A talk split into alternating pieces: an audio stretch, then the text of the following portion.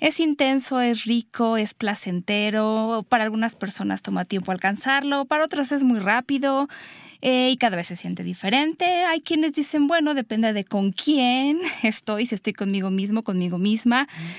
Si vamos a hablar del orgasmo, esto es Sexópolis, quédense, se va a poner muy bueno.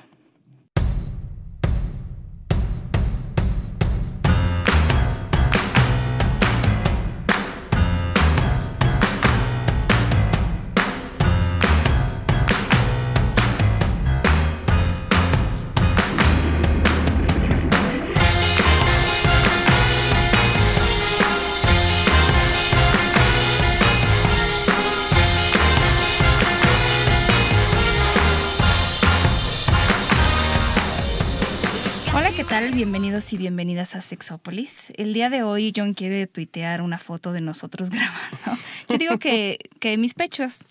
Por favor, en cinco minutos, bueno, terminando el programa, te prometo que voy a, subir una foto de nosotros, algunas partes de nosotros. Bueno, hoy vamos a hablar del orgasmo porque hay muchas cosas que decir. De hecho, eh, justo estaba acordándome que Mayra vino a platicar con nosotros de los enemigos del orgasmo y dijo varias cosas interesantes.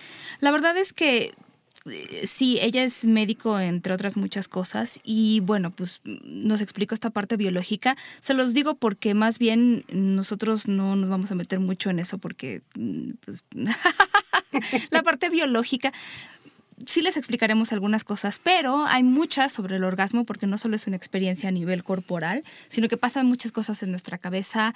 Em, hay muchas sensaciones que son muy difíciles de describir y justamente de eso vamos a hablar hoy y vamos a hacer incluso... Me parece que, que, también hay que burlarnos un poco de los orgasmos de Hollywood, porque yo he tenido, o sea, de verdad que a mí me han preguntado muchas cosas que están relacionadas a las películas. Creo que lo he mencionado aquí mucho, pero sí hay gente que se compara con las películas de Hollywood, entonces... Eh, no sé. También hay que decir que no son reflejo necesario de lo que sucede en la realidad. Pero como está callado, vamos a darle la bienvenida a mi querido Jeremy. Hola, Jeremy. ¿Por qué estás callado? Muy buenos en Hollywood, ¿no? ¿Mandé? Hay buenos, hay buenos. No todos son tan malos y hay eh, orgasmos. No, no, yo no me refiero a la actuación. Me refiero como a la idea de cómo funcionan los orgasmos, ¿no? Ah, que tiene que ver con se acaban de conocer este, y tienen un gran orgasmo y no siempre sucede yo, Yo diría que tiene más que ver con la cuestión tiempo porque obviamente eh, las películas en su lenguaje pueden narrar de la manera en la que quieran o según el director quiera, la velocidad de un orgasmo y la, pasión que le pueda meter la pareja en el ritmo que se esté contando pues, la película. ¿no? Sí, no, no me refiero tanto al guion, sino a la realidad un poco de que algunas mujeres me dicen, oye, pero ¿cómo le hago para tener un orgasmo en las, como en las películas? ¿no? Sí, no, le sé con cuanto al tiempo, la gente de repente se va conforme al tiempo y cree que a lo mejor esos son los el timing que debe tener un orgasmo normal. Y pues sí está y, cabrón de Y que yo creería, en ese sentido, si hablamos de Hollywood desde la parte de las películas porno, a mí me queda muy claro que sí es mucha actuación. O sea, muchas veces es el, sonido, los chorros de semen o los litros de, eyaculación femenina y vasos y vasos y vasos de, de, líquidos.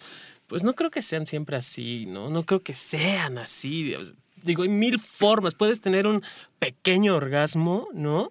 Y, también eso es un orgasmo. O puede que ni lo tengas. Y, no es necesario. Que no se ven, ahorita que estabas diciendo eso, hay todo lo que pasa a nivel cerebral y emocional no siempre se ve. Y creo que lo mencionamos cuando hablábamos de sexo casual, que una tercera parte de las mujeres no reportan orgasmos, por ejemplo, con el sexo casual. A ver, algunas que se sientan de entrada mucho más tranquilas, relajadas y demás, pero no todas las personas. Pero bueno, al final los orgasmos son tan personales como muchas otras cosas que suceden en la vida. Y eh, incluso las definiciones de cada cosa son, eh, o sea, me bueno, hay muchas definiciones. Yo creo que la más larga definición del orgasmo la dio John Money, pero, pero bueno, en general eh, hay, un, hay siempre un componente como más psicológico de este asunto del orgasmo, del clímax, que entiendo que viene de una palabra en griego que significa subida o escalera. Espero que sea verdad. Y fíjense que Kinsey eh, en su momento lo definió al final y que esa es la que yo más o menos explico porque es más sencillo, es la descarga de la tensión sexual que se acumula, vamos a decirlo así, durante la excitación. Al final nosotros hemos hablado de la respuesta sexual que empieza con un estímulo sexual efectivo, sigue con la excitación, llega a su punto máximo esa excitación que se llama meseta y esa, a partir de ahí se desencadena el orgasmo. Entonces cuando nosotros nos vamos excitando, se crea una tensión sexual en nuestro cuerpo y esta se descarga eh, al final con el orgasmo, ¿no? Son contracciones musculares, yo siempre digo del, lo, qué músculos son, pues obviamente de la región pélvica y la parte del placer sexual que tiene que ver mucho más con, con esta visión objetiva. O sea, nosotros siempre en sexología decimos es, es bien difícil definirlo porque es como tratar de definir el estornudo a alguien que nunca ha estornudado. Se siente rarito, como que te pica la nariz, pero al final es, es difícil explicar como todo lo que te pasa, porque incluso los orgasmos son diferentes para algunas personas en función del momento en el que estén en su vida, del día, el ciclo menstrual, etc. Entonces, bueno, pues eso es más o menos la, la definición más aceptada y que en, ese sentido, Paul, lo que dices acerca del orgasmo es bien distinto cada vez. No, no podemos decir que un orgasmo es igual a otro. Es más, hemos hablado de la primera vez y yo digo que es la primera vez que vives un orgasmo cada vez que lo tienes y que cada uno de nosotras y de nosotros lo podemos experimentar, decir, gritar, hablarlo de una forma muy diferente, aunque al final del día sabemos, como bien nos dices ahorita, que las contracciones del cuerpo, que los músculos, esas van a ocurrir constantemente en la expresión del orgasmo. Y sin embargo, la sensación o la experiencia de vivirlo es bien independiente. Sí. Nada tiene que ver una con otra. Fíjate que ahora que estaba haciendo búsquedas de pues definiciones, pero también de estudios que hay sobre el orgasmo, me topé con un libro que tiene años. Y digo tiene años porque yo me acuerdo que cuando lo consulté la primera vez, estaba en la universidad y ya tenía años. Entonces, perdón, en inglés se llama Becoming Orgasmic. Eh, entiendo que ya está en español. No sé exactamente cuál es el título, ahorita se los averiguamos, pero es un libro que, por ejemplo, me acuerdo que era de los primeros que hablaba paso por paso a las mujeres de cómo tener un orgasmo y todo esto que tú estás diciendo, incluso para las mujeres que no habían tenido ningún orgasmo en su vida, la recomendación y que yo hasta la fecha la considero muy buena, es empezar a conocerse sin tener esa tarea de, tener un orgasmo. Es decir, a pesar de que el libro te ayuda a encontrar esta zona que a lo mejor a ti te gusta más para tener eh, un orgasmo, empieza por decirte, si nunca has tenido uno, empieza por explorarte y no no, pongas la cabeza en esa meta porque al final ahora sí que es de esos viajes que es divertido el viaje y también el, el, destino. Y al final eh, aprender a, tocar nuestro cuerpo puede llevar un tiempo, un aprendizaje y, y para muchas mujeres toma pues toma sesiones de intimidad y de irse acostumbrando. Hay muchas mujeres que nunca han tenido un orgasmo. Cuando una mujer, se los hemos dicho antes, va a terapia y nos dice nunca he tenido un orgasmo con mi pareja, siempre se le pregunta si lo ha tenido en solitario o, bueno, en solitario, a ver a qué me refiero, consigo misma. ¿no? Sí, claro.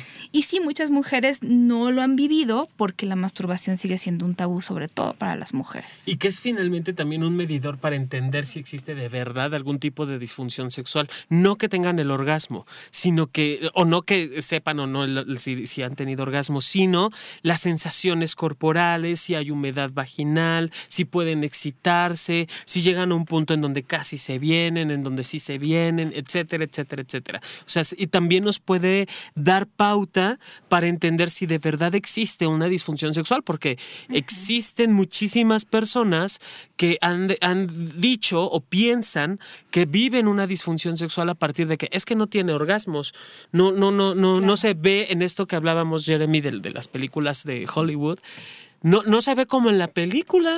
O sea, se, está viniendo y nada más se aprieta la cara, no hace gestos, no hace sonidos, entonces no tiene orgasmos. Claro. ¿no? Quedamos así como coartados. no tiene orgasmos, punto. Digo, el día de hoy estamos hablando de este tema, pero ya lo hemos dicho muchísimas veces. No es lo único que importa en una relación con otra persona. Es ver, yo sí lo quiero súper subrayar porque también vivimos en un mundo en el que se los he dicho. Ustedes checan cualquier revista que hable, sobre todo que le hable a las mujeres, que creo que también a los hombres, pero es un tema como muy femenino. Y me refiero a, a este, revistas como Cosmo, que bueno, siempre tienen algo de sexo, pero en general hay muchas. Y siempre te dicen cómo tener el máximo orgasmo, 15.000 orgasmos, el superorgasmo. Y entonces hay también una exigencia hacia nosotras sobre tener un orgasmo. Si no tienes un orgasmo no eres nadie, básicamente. Y no es lo que estamos tratando de platicar aquí con ustedes el día de hoy. Eso es otra cosa. Sí, por favor. Fíjate que haciendo un paréntesis de lo que decías, Paulina, este, hay muchos especialistas allá afuera que recomiendan lo que tú decías en cuanto a no pensar, tocarse y no pensar que lo que tienes que hacer es llegar al orgasmo, ¿no? Y, muchos especialistas lo hacen, ¿no? Mucha mm. gente lo hace y a la hora de decirles no pienses en esto, lo único en lo que está pensando la persona es en eso. ¿No? No pienses en llegar a esto y estás pensando exactamente en realidad o en el subconsciente es llega, llega, llega. Y, el problema es que la saturación, creo yo, de tanta información, porque llega muy rápido, es las recomendaciones que hacen de repente es no pienses en esto por esto, esto y esto y esto y esto, ¿no? Y no hay un librito, ¿no? No hay una cosa, porque cada cuerpo creo que es diferente. Entonces, creo que hay una saturación muy cabrona allá afuera en cuanto a, a la información de no hagas esto pensando en esto, ¿no? Y la gente va y lo hace, pero en realidad está pensando en no quiero llegar al orgasmo, no quiero llegar, quiero tocarme nada más, no es cierto, estás pensando en voy a llegar al orgasmo. Pero mira, eh, aquí los sexólogos lo que hacemos es dejar tarea, entonces, por ejemplo, en solitario o en pareja les decimos hay tres sesiones de caricias o hay 15 sesiones de caricias y no puedes tener orgasmos. O sea, lo que hacemos ¿Hay ahí números de caricias? No, sesiones. No, no, ah, sesiones, de caricia. Trabajo, o sea, se, eh, les llaman como ejercicios o rituales o donde solo son caricias. O sea, está prohibido el orgasmo, incluso el tocamiento cuando es en pareja a órganos sexuales. Entonces, esa es la tarea justamente. Yo creo que eso es cuando caen con un buen especialista. No, bueno, en este libro de Becoming Orgasmic es, es una tarea que, deja también esta, La verdad es que sí es muy buen libro. Y te deja la tarea primero de tener algunas sesiones sin llegar al orgasmo. Incluso te da opciones como diferentes lugares donde tú te sientas más cómoda. Y, y ese, es, ese es justo la... Me parece que de las guías para conocerte eh, es una de las mejores para las mujeres porque creo que eh, hablando históricamente siempre nos han dicho déjate ahí, a todos, pero también a las mujeres. Déjate el negocio. déjate el negocio. Y hay algunos libros que ahorita les vamos a recomendar. Hay uno que escribe Beverly Whipple, que es una mujer importante en la historia del orgasmo, y también Carlos Beyer, que habla español, pero bueno, el libro está en inglés. Mm, les platicaremos ya de eso. Pero eh, ellos hacen algo, eh, según nos cuenta Juan Luis Álvarez Gallú, que le mandamos un saludo, tienen aguas porque tienen dos libros, uno como de lenguaje muy complejo y otro de lenguaje muy sencillo. Yo les recomiendo el sencillo. A mí primero me lo explicas todo con manzanas y ya después profundizas en el tema. Pero ellos hablaban de si había diferencias entre hombres y mujeres y decían algo que es muy cierto, es bien difícil saber si existen realmente diferencias en las sensaciones porque ni de persona a persona, a veces la parte de la subjetividad es muy complicada. La respuesta sexual se puede comportar de la misma manera, pero pueden ser muy diferentes. De hecho, eh, fíjense que ellos comentan un estudio que me parece muy interesante y que es que, eh, bueno, unos investigadores de apellido Vance y Wagner en el 76 le pidieron a un grupo de hombres y de mujeres que escribieran algo describiendo su orgasmo desde la parte más subjetiva, desde cómo se sentían y cómo lo vivían. Y entonces luego le pidieron a un grupo de jueces consistentes en, bueno, ginecólogos, sexólogos, médicos, etcétera, psicólogos, que trataran de clasificar estas descripciones si la había hecho un hombre o una mujer y no pudieron. En realidad estas descripciones pueden ser, o sea, son muy parecidas en hombres y mujeres. Y no sé, los orgasmos en los hombres eh, son, bueno, creo que el mito más común es esto que la idea de que es lo mismo que eyacular. Creo que es, puede ser el mito. Es, uno de los grandes. Sí, es uno, es uno de los más grandes mitos que hay. Puede haber orgasmo sin eyaculación y puede haber eyaculación sin orgasmo. Eso es como eh, parteaguas elemental. ¿Por qué puede ocurrir esto? En primer lugar, si ya se tiene si ya se han tenido varios orgasmos consecutivos y constantes, obviamente va a llegar el punto en donde sí vas a tener estas sensaciones subjetivas. De placer. pero no va a haber eyaculación porque ya no hay más de dónde sacar. Ya no, ya se acabó.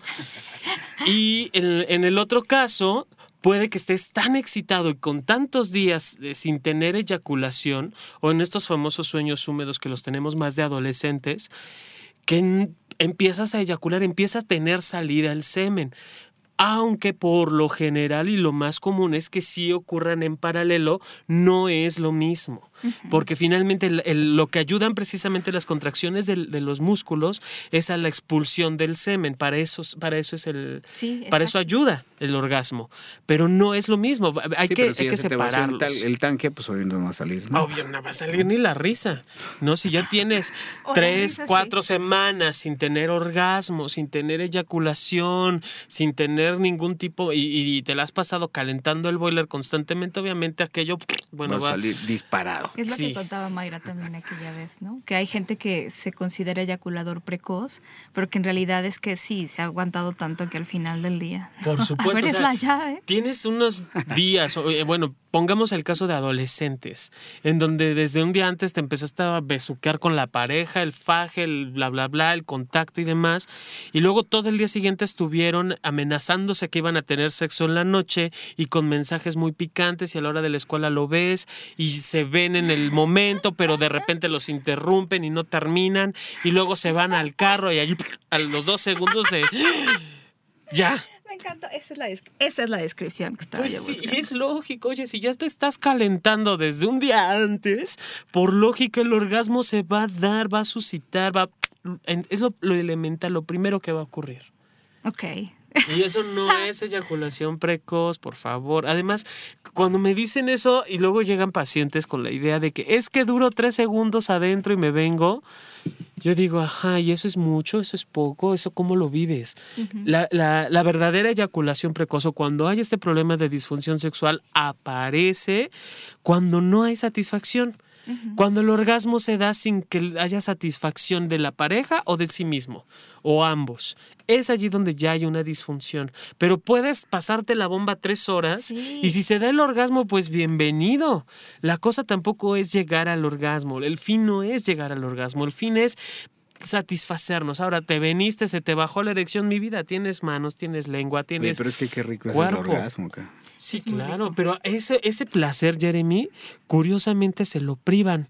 Precisamente cuando empiezan a pensar, quiero entrecomillar, que ya hay eh, una disfunción sexual, se privan de ese placer. Y entonces ese, eso que puede ser tan rico y tan disfrutable se convierte en la peor condena de la persona, porque ya no aguanto, porque ya me vine, porque no duró mucho, porque la dejo insatisfecha, porque, etcétera, etcétera. Infinidad de razones. Y deja de ser placentero a partir de ahí.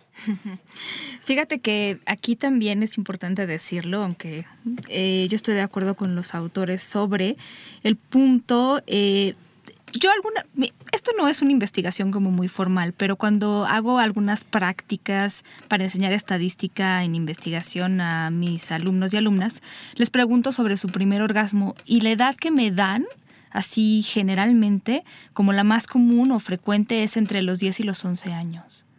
Para el primero. Wow.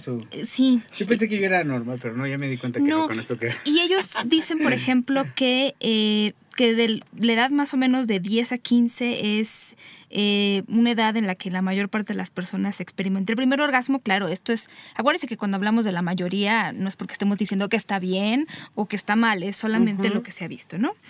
Y eh, lo que ellos dicen, que les digo que es muy cierto, es que eh, también se ha sabido y algunos antropólogos, psicólogos y tal han descrito orgasmos en niños, pero que aquí la cuestión es que la, investigación con la sexualidad de los niños siempre ha sido muy tabú, entonces no hay muchos datos al respecto, pero por ejemplo se sabe que, que pues, fetos tienen erecciones, eso creo que lo hemos dicho en algún momento. Entonces sí, em, la, la, verdad es que los, los, orgasmos se experimentan o se pueden experimentar muy temprano en la vida. En ese sentido, yo lo que les he explicado a los papás y a las mamás que se pueden angustiar de, no, mi niño, ¿cómo es posible que esté teniendo un orgasmo a su temprana edad? Lo que les digo es, a ver, permíteme como el corazón late y es una respuesta fisiológica y nosotros le ponemos que se siente amor, que el corazón vive las emociones y que el corazón está roto, así es el orgasmo. El cuerpo no solo es una sensación subjetiva de placer, también tiene respuestas fisiológicas y el cuerpo empieza a prepararse en esa respuesta que de adulto le dará una connotación diferente a la que tenemos de niños.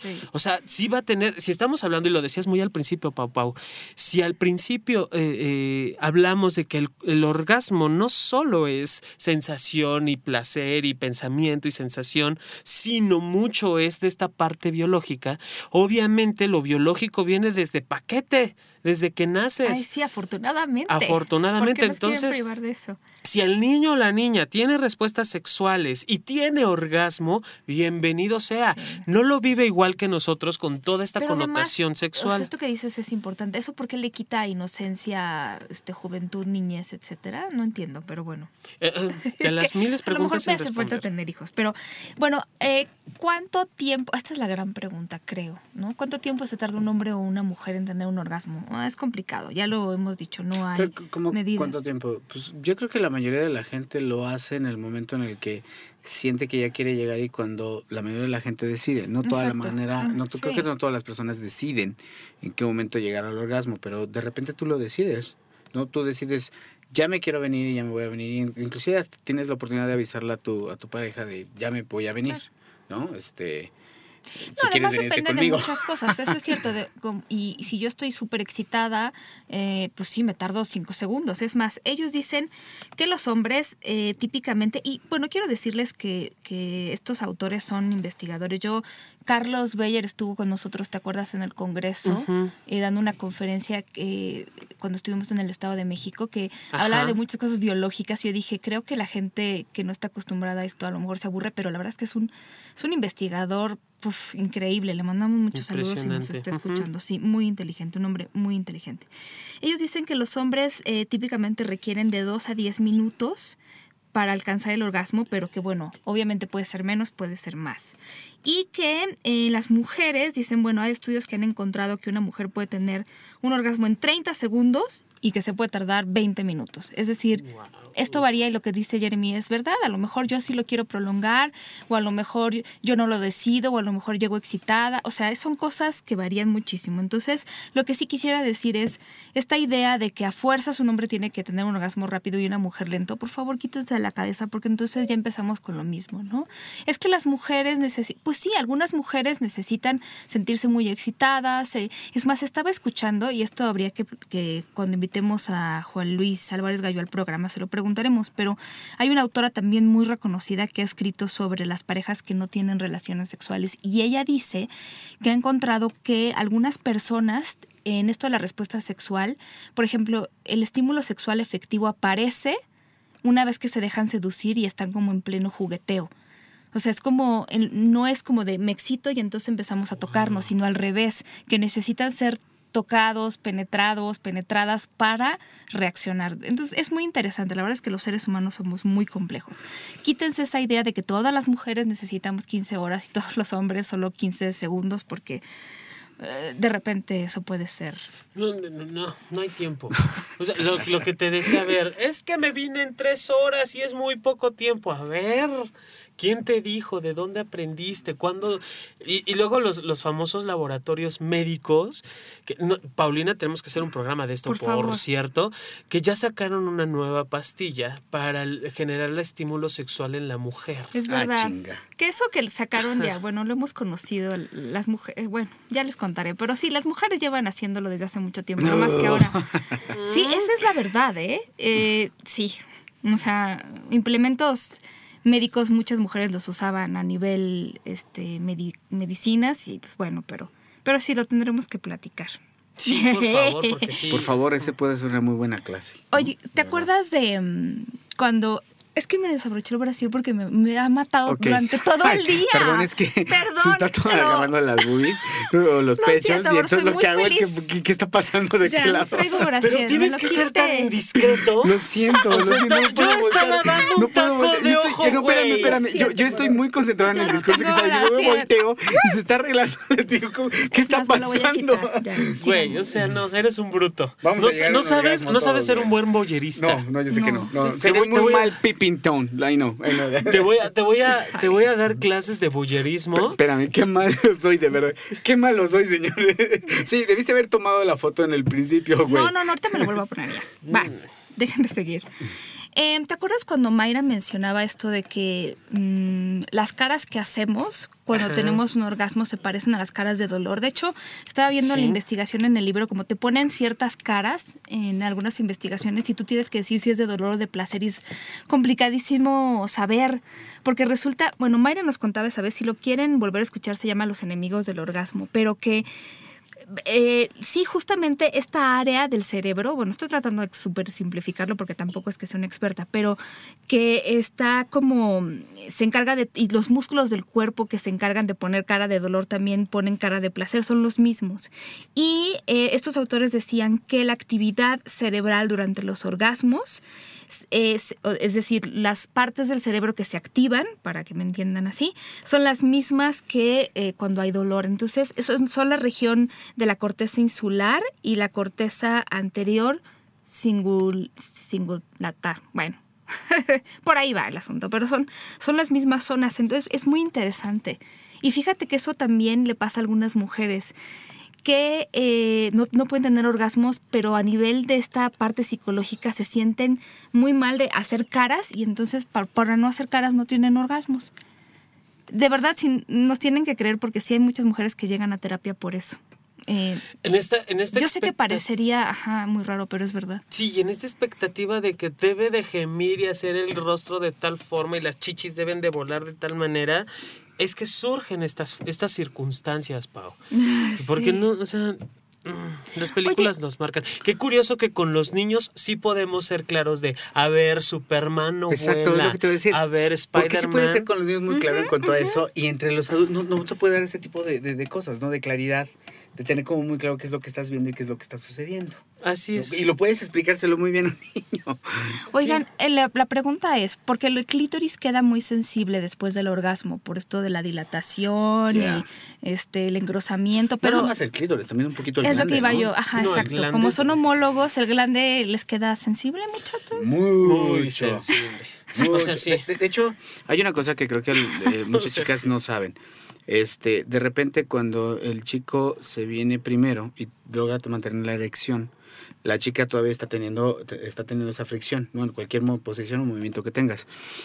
Y cuando la chica se viene y tú ya te viniste, lo que la chica hace es tener este tipo de contracciones donde, no, sé cómo se le diga a ustedes que son especialistas, eh, como que la, vagina aprieta en las contracciones. Como los ejercicios de Kegel. Ah, no sé si han estado con una chava cuando están haciendo, si han estado haciendo el amor y la chava tose y todos los órganos por dentro, inclusive como la vagina, se aprieta, se siente de no mamen cuando toses. O sea, si tú estás dentro de la chava y la chava tose, lo que hace todos los músculos se siente como se, contrae, entonces se siente como te están apretando. Imagínate ese tipo de cosas que te aprieten desde el tronco del pene y tú ya te viniste y tienes bien sensible el glande, se siente se siente la muerte. No manches. Oigan, atención.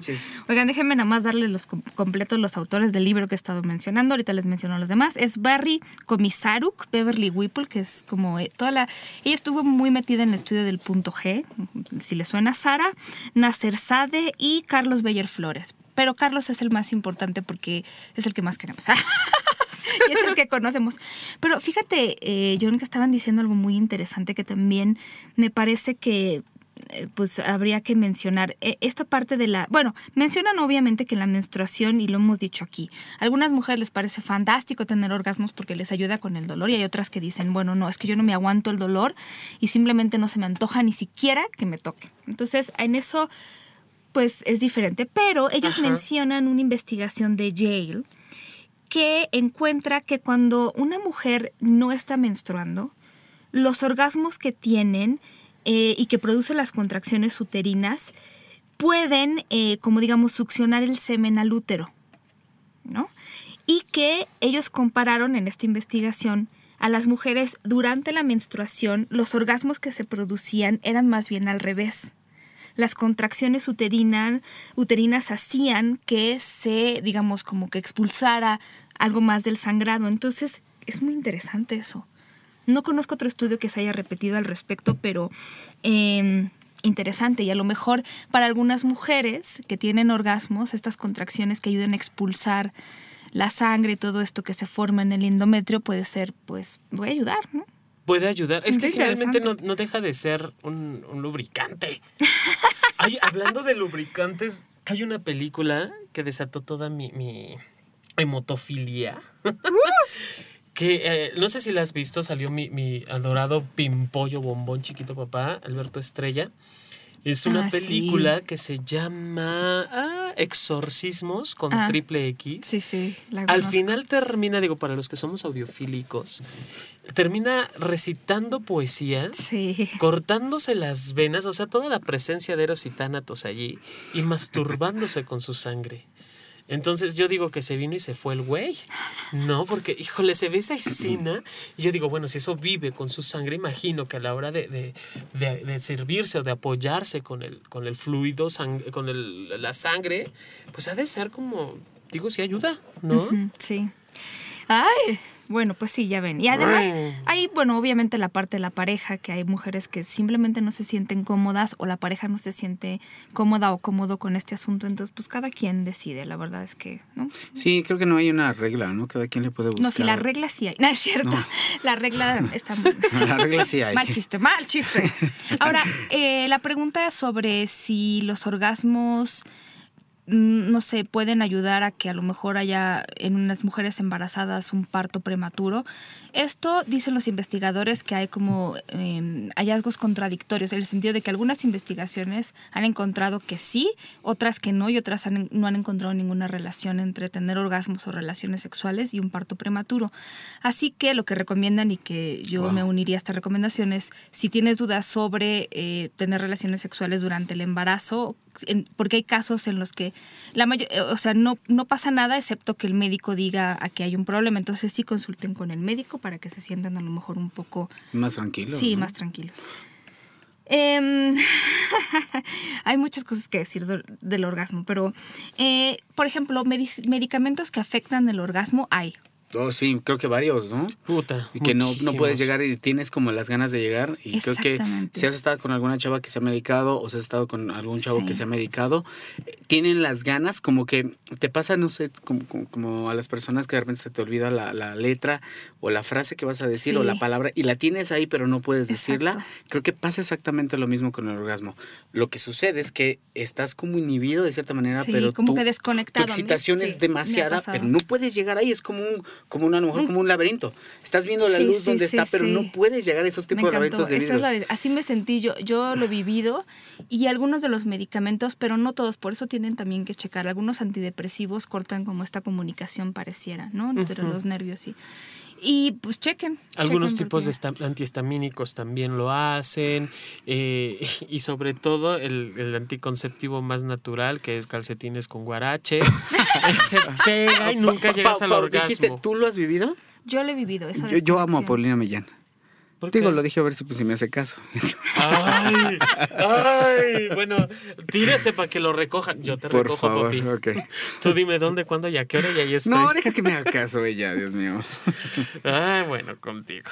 Pero bueno, también los beneficios del orgasmo son muchos. Es verdad que puede reducir el orgasmo. Me encanta porque estaban diciendo, bueno, si crees que con esto vas a quemar calorías, eh, no puedes quemar calorías con todo lo que hagas antes del orgasmo, pero el orgasmo en sí no quema tantas sí, sí, Creo que hay alguna revista que dijo por ahí, este, no voy a decir la editorial, pero dijo que a la hora del el orgasmo, se que se queman, dio el número exacto de tantas este, eh, calorías que se quede calorías. Error. Lo que se queme es antes, obviamente, pero no durante el orgasmo. Si el orgasmo, ¿qué culpa? Sí, ¿por qué le echan la culpa al orgasmo, cabrón? Eh, no sé. Es que, fíjate, es tan placentero que muchas veces genera culpa, porque no sé cómo manejarlo. Sí. Porque sé que. Exacto, esa es otra cosa que, que, no me he llegado ahí. Lo mejor es la culpa. La culpa. Lo que más conocen es la culpa. O sea, sientes una cantidad de placer tan fuerte y tan rica, tan buena, pero después como te sientes culpable de decir, ¿de veras esto existe? ¿O de veras me acaba de pasar? ¿De veras, me lo merezco? Exacto, puta, ahí está la palabra. ¿De veras, me, merezco, esto? Yo, ahora sí que voy a decir como lo dijo Paulina Millán, yo lo, vi, yo lo he vivido. O sea, al principio, cuando tienes una educación bastante dogmática en cuanto a algún tipo de religión, lo que te hace sentir ese tipo de enseñanzas es culpa después de tener un orgasmo. Y yo lo he vivido. Sí. ¿No me amas, Paulina Millán? Te amo. Ok, gracias. Sí, esto, esto es verdad. Y algunas, eh, sí, algunas personas, aunque no los crean, no saben si han tenido un orgasmo. Y nosotros creemos que cuando alguien no sabe es porque realmente no lo ha tenido. Y puede haber muchos factores psicológicos ahí que estén bloqueando. Eh, y por eso, bueno, también se descarta la parte biológica, pero sí hay muchos factores psicológicos en las disfunciones. Alguna vez nos han escrito preguntándonos sobre los dolores de cabeza y los orgasmos. Es verdad, hay algunas personas que tienen dolores de cabeza preorgásmicos que tienen mucho que ver con la tensión muscular, incluso hay gente, es que tensionamos diferentes partes del cuerpo y a veces esta tensión se va a la mandíbula, y entonces el cuello y la gente pues les dan orgasmos pre... Eh, eso que dices es cierto. Dolores de cabeza pre Eso sí es cierto. Eh, y no sé si esto suceda, no sé si la investigación lo arroja este tipo de información, pero este, yo sé que esto le sucede a las mujeres ya grandes cuando han acumulado un tipo de información de que van a pronto a tener algún tipo de relación sexual después de mucho tiempo, y estoy hablando de mucho tiempo, quizá un año. Se tensa. Y entonces se tensa. Cuando ya lo van a tener, como dos días antes, tienen una... Y en cuanto tienen el orgasmo, ni, siquiera recuerdan que tienen un dolor de cabeza. Y me lo han platicado así, no me acordaba. Eso también tiene que ver porque a la hora de la relación sexual es vasodilatadora el torrente sanguíneo se dilata, obviamente eso también repercute a nivel cerebral. Sí, o sea, se, afloja, pues se abren las, las arterias y las venas y permite que la sangre fluya mucho más fácil, que es lo que genera o, eh, comúnmente los dolores de cabeza. Por eso una buena chaqueta o una buena, relación sexual. Esto lo decía Carlos Beller también. Eh, quita el dolor de cabeza, pero también hay, hay, personas que tienen dolores de cabeza durante el orgasmo, que generalmente son personas que sufren de migraña. Entonces, estas, estas dolores de cabeza a partir del orgasmo pueden ser de durar minutos, horas, días. Entonces, bueno, si hay algo así, lo que ellos recomiendan es eh, buscar un doctor también como para quitar, simplemente para descartar por si acaso la posibilidad de un aneurisma o algo que esté pasando ahí que podría ser terrible. Pero sí, algunas personas lo viven y pues la verdad es que no debe de ser placentero. Entonces, si pueden consultar a alguien como para ver si algo está pasando. Imagínate que después de un orgasmo tengas días de, de, ¿no? de dolores de cabeza. Entonces no está tan, tan bien. ¿Cómo describirían un orgasmo? Fíjense que en las investigaciones han encontrado muchas cosas. Hay gente que dice que es como subirte a la montaña rusa. No sé si en otros lugares se diga igual montaña rusa. Roller coaster. Sí, que vas hacia arriba y luego hacia abajo. Hay gente que lo ha descrito como una explosión interna, como un volcán que hace erupción, em, como una experiencia extracorporal, como la muerte pequeña, la famosísima. Eh, hay muchas maneras de describirlo y en un libro que eh, escribe una ginecóloga, eh, que justamente lo que hace es contestar estas preguntas, dice ella que de repente la gente tiene miedo de hacer. Ella es Lisa Rankin y su libro se llama Sex, Orgasm and Coochies. Es sexo, orgasmo y es una palabra para nombrar a la, sobre todo a la vulva, pero sí, hay muchas, hay muchas preguntas aquí que me parecen muy interesantes y que muchas mujeres seguramente han tenido y que no, no han encontrado respuesta. ¿Creen cuánto el porcentaje de mujeres que no tiene orgasmos? Yo creo que no varía mucho de país en país. Cuando yo he hecho investigaciones en México y ahora que leo las de otros países, sí hay una un poco menos de una tercera parte de las mujeres que sufren de anorgasmia. Y también hay hombres que no pueden tener orgasmos. Sí, sí, sí. sí, sí, eso, eso, no distingue, es como las enfermedades, sean las que sean, no distingue sexo, raza, orientación o preferencia, posición económica, lo que sea, es todos y todas lo podemos vivir y todas y todos lo podemos fingir también. Ah, eso es muy importante. Gracias por decirlo. sí, no, nada más de ellas. Me da risa. Me encanta que, que las mujeres hayan tenido por más de muchísimo tiempo creer que ellas son las únicas que podrían fingir un orgasmo. Error. No, error. El hombre puede fingir y podemos fingir un orgasmo mejor que ustedes. Segurísimo, segurísimo. Y es, y es una cosa eh, o es una herramienta a la cual de repente eh, creo que los hombres han acudido a manera de no hacer sentir que a la mujer, que, la chica no puede hacer sentir o, o, que no puede satisfacer a su pareja. Y es exactamente lo mismo creo que con la, con, la parte femenina, ¿no? Sí. Este, pero el error es creer que uno no lo puede hacer. ¿Qué creen? No, Desde hace mucho tiempo es súper importante. La principal razón por la cual hombres y mujeres eh, fingen un orgasmo es para no hacer sentir mal al otro. Sí, claro. Es, que claro, claro, claro. Pero ah, yo, yo quiero hacer un paréntesis ahí. Ojo, si lo haces y no quieres hacer sentir mal a otra persona y tú no tienes una bronca con ello, Digo, si no es repetitivo, si no es como tu modus viviendo en el sexo, creo que no tienes por qué sentirte. A lo mejor eso es una cosa que te quedas tú, pero porque quieres hacer sentir bien a la otra persona. A veces se trata también de hacer sentir bien a otra persona, aunque tú no hayas llegado o no hayas tenido ese orgasmo, ¿no? Porque a lo mejor sentiste rico durante toda la sesión, pero en ese momento, como, dice, como dicen aquí los especialistas, no es necesario llegar al orgasmo. Entonces, a veces es muy rico no llegar, pero todo lo que sentiste pre a que tu pareja se viniera o tuviera un orgasmo, fue chido. Entonces, ¿qué haces? Pues a lo mejor para que ella no sienta que lo que hizo fue en balde. Claro que sería ideal que también todos entendiéramos que el orgasmo pues no se necesita. Es que sí hay mucha sí, exacto. Pero como creo que mucha gente todavía no lo entiende, creo que todavía hay bastantes cerraduras o muchos candados todavía, o, pero creo que mucha gente no entiende todavía ese, no, entiende por qué no es necesario no llegar si sentiste rico durante todo el proceso. Lo hemos, lo hemos, digo, cada uno lo, lo vemos como desde también desde nuestra trinchera, me queda muy claro. Y puede ser la necesidad absoluta porque estoy con esta persona en particular pero no puedes estar con otras personas y no se convierte en la necesidad, sino en la forma de compartirme. Y, te voy a decir por qué soy muy buen boyerista. Y esto es, esto es como, como para aclarar ese tipo de. No, porque no, es la parte, es la parte como muy teórica de la definición boyerista. Eh, a mí me gusta ver a la persona como se viene y verle la cara. Y tienes esa, esa parte como muy, que, quieres verla. No importa que tú no te quieres ver todas las reacciones que hace, la cara, los gemidos, quieres disfrutar el momento que ella está disfrutando, pero tú a tu manera. Y a veces no puedes hacerlo si tú lo estás pasando por esa misma situación o si tienes el mismo orgasmo al mismo tiempo, porque entonces no puedes. Entonces, más si en cambio la persona que tienes o con las que estás teniendo relaciones lo está sucediendo y lo quieres ver y lo quieres disfrutar porque tienes mucha curiosidad, que de ahí parte el hecho de ser boyerista, de ver de estar ahí, es que quieres verle la cara, quieres sentir absolutamente todo y estar presente en lo que es su orgasmo. Obvio, tú no lo tienes. Y para poder hacer eso, pues hay que estar como muy atentos a lo que está pasando. Entonces, a mí me gusta ver eso.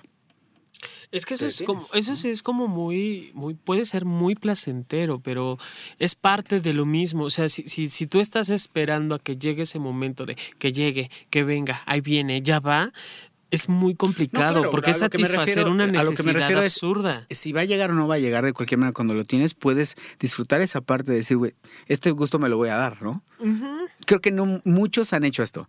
Eh, estás teniendo las relaciones y cuando ya se va a venir la persona, le haces entender que tú también te vas a venir, pero en realidad no te vienes. Y lo que haces es ver a la persona que tienes enfrente y disfrutar la, la sensación o decir, te estoy viendo cómo te estás viniendo no sé si es una, una, sensación de te tengo en este momento y eres mía y te controlo y toda esta parte y lo que estás viviendo no podrías a lo mejor tenerlo con otra persona, no sé, llegan como muchos pensamientos en ese momento porque obviamente estás teniendo un orgasmo y estás dentro del cuerpo de la otra persona, ¿no? Y se sienten muchas cosas, aunque tú no lo tengas. Sí, pero, pero vaya. Soy, No, no, no, no, no, pero, pero, volvemos, o sea, es como, es como lo, lo, que decíamos hace un rato. Se da, qué bueno, disfrútalo, pero no es el fin. Sí, claro. O sea, hay mil formas más, y, y, lo compruebas con lo que compartes, hay mil formas más de vivir nuestro sí, placer. Sí, claro, y lo que, a lo que me refiero, como lo dices, en la parte del orgasmo, cuando tú disfrutas ver a la otra persona tenerlo Que eso es en realidad lo, que estaba diciendo, ¿no? Tenerlo. Y tú no lo tienes por qué tener a fuerza. Fíjese que hay algo que eh, sí, hay muchas cosas. Que, es que el orgasmo femenino, o sea, sí está rodeado de muchos mitos. Y en algún momento se manejó la idea de que había un orgasmo bueno y un orgasmo malo. Lo que hoy se sabe, sí, ¿no? El que estaba por estimulación externa era como malo y...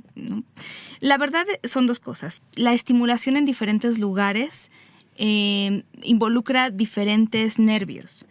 Es un, la sensación es placentera, pero pero sí varía. Es como, yo lo entiendo de esta manera.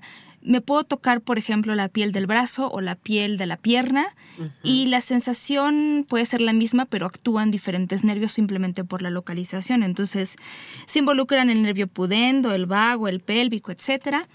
Y eh, pues sí, la verdad es que la mayor parte de las mujeres, más bien lo que sucede es que eh, la combinación de diferentes estimulaciones es lo que les ayuda a tener un orgasmo y en muchas investigaciones y en una que también hicimos en el Instituto Mexicano de Sexología, tres cuartas partes de los hombres y de las mujeres decían que podían alcanzar mejor el orgasmo cuando eh, combinaban estimulación externa e interna, o sea, básicamente la penetración y estimulación de otro tipo.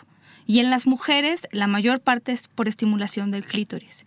Independientemente de que les guste que les acaricien o no los pechos, les guste o no la penetración, pero la estimulación se da en conjunto. Al menos para tres cuartas partes de las mujeres tiene que haber estimulación conjunta. Esto también lo queremos subrayar porque, como decía esta autora, eh, pues sí, le he tocado ver muchas mujeres que le dicen, oye, estoy bien o estoy mal, porque mis orgasmos se dan solamente cuando me estimulo el clítoris, o sea, o me ayuda mucho a estimular esta parte. Y pareciera que no se necesitaría porque la penetración es suficiente, pero esto es un mito. La verdad es que para los hombres y las mujeres es, una, es un conjunto de estimulación en muchos lugares. Y si hay mujeres que ni siquiera necesitan estimulación en el clítoris o en, eh, a nivel vaginal. Hay mujeres que tocándose, no sé, las orejas o cualquier parte del cuerpo que les parezca excitante logran tener un orgasmo y hombres también. Es que sí, no, no nada más es centrarnos en el glande o en el clítoris o en la vagina o en el falo o en los testículos. No, es todo.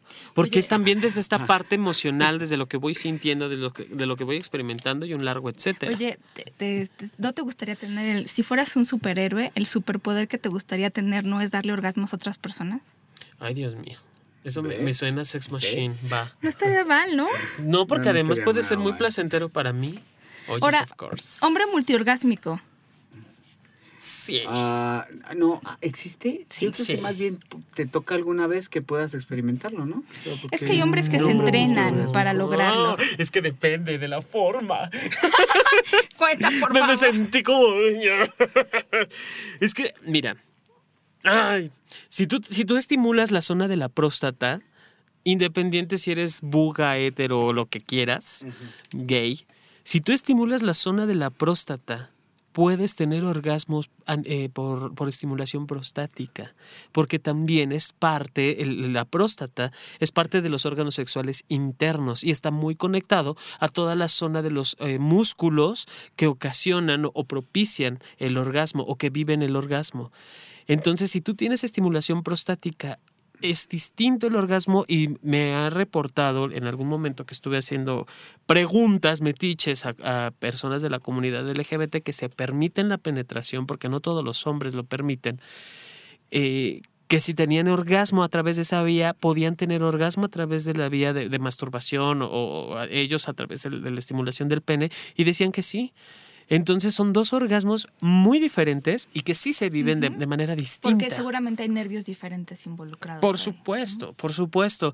Y que, digo, hablando de, eh, sí he conocido hombres que son multiorgásmicos, que sí tienen, sí pueden mantener diferentes relaciones, digo, diferentes orgasmos en diferentes momentos. Pueden ser espaciados, pueden ser casi, eh, diría yo, al unísono, uno después del otro, pero eso depende mucho también de la persona y de cuánto se lo permita. Entre más chaquetas mentales nos hagamos de que el hombre nada más puede tener un orgasmo, es más difícil poder vivir la experiencia de la relación sexual. Ahora, hay hombres que logran eh, identificar muy bien eh, el momento en el que van a tener un orgasmo y lo que hacen es retrasar la eyaculación y vivir la experiencia subjetiva, tengo entendido, ¿no? Esta práctica del tantra. Yo sí tengo que decir dos cosas. Sí se puede y no es un requisito porque muchos hombres nos han preguntado así como de cómo le hago, bueno, si quieres este entrenamiento que hay que hacerlo con paciencia y demás, está muy padre, pero tampoco es como que si no tienes muchos orgasmos para hombres o para mujeres, entonces tu satisfacción sexual baja, porque para muchas personas no se trata de cantidad, sino de calidad.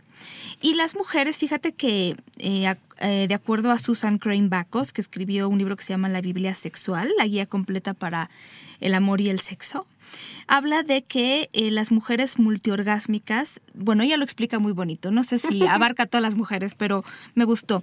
Le pone tres nombres. El primero es la multiorgasmia con eh, orgasmos individuales, pero conjuntos. Esto es, cada orgasmo es distinto y separado y viene una fase que es como regresar un poco al, estado en el que estaba el cuerpo antes del orgasmo, pero es muy corta. Entonces, dice ella, es como si te imaginaras un collar de perlas, cada perla es un orgasmo, y está, digamos que separadas cada perla por un pedacito de cadena. Entonces, como que subes y vuelves a bajar donde está la cadena y vuelves a subir.